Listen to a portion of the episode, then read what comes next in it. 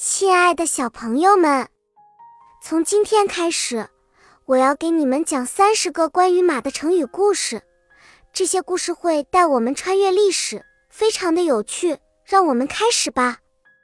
今天这个成语叫做“一马当先”，准备好探险了吗？马上开始喽！很久很久以前，有一个英勇的将军，他叫做赵匡胤。赵匡胤是五代十国时期的一位大人物，他有一匹心爱的战马，名叫赤峰。这匹马不仅长得高大威猛，而且跑得飞快，非常适合战斗。有一天，敌人突然袭击了赵匡胤的军队，在这个危急关头，赵匡胤骑着赤峰冲在最前面，英勇奋战。他的军队看到他们的将军如此勇猛。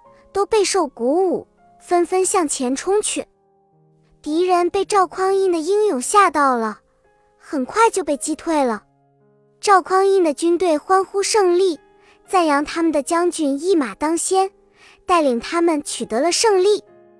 那么，“一马当先”这个成语是什么意思呢？它是指一个人或事物在众多人或事物中起带头作用，走在最前面。就像赵匡胤在战斗中冲在最前面一样，这个故事告诉我们，有时候我们需要有一个领导者，像赵匡胤一样勇敢和聪明，带领我们前进。但是每个人都可以是领导者，只要我们勇敢地站出来，做出正确的决定。现在，亲爱的孩子们，你们知道“一马当先”这个成语的由来和含义了吗？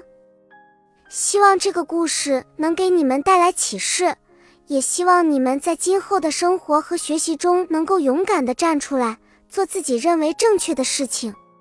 好啦，亲爱的大朋友、小朋友们，这期故事讲完了，接下来我们会更新三十多个关于马的成语故事，记得不要错过了哦。咱们下期见。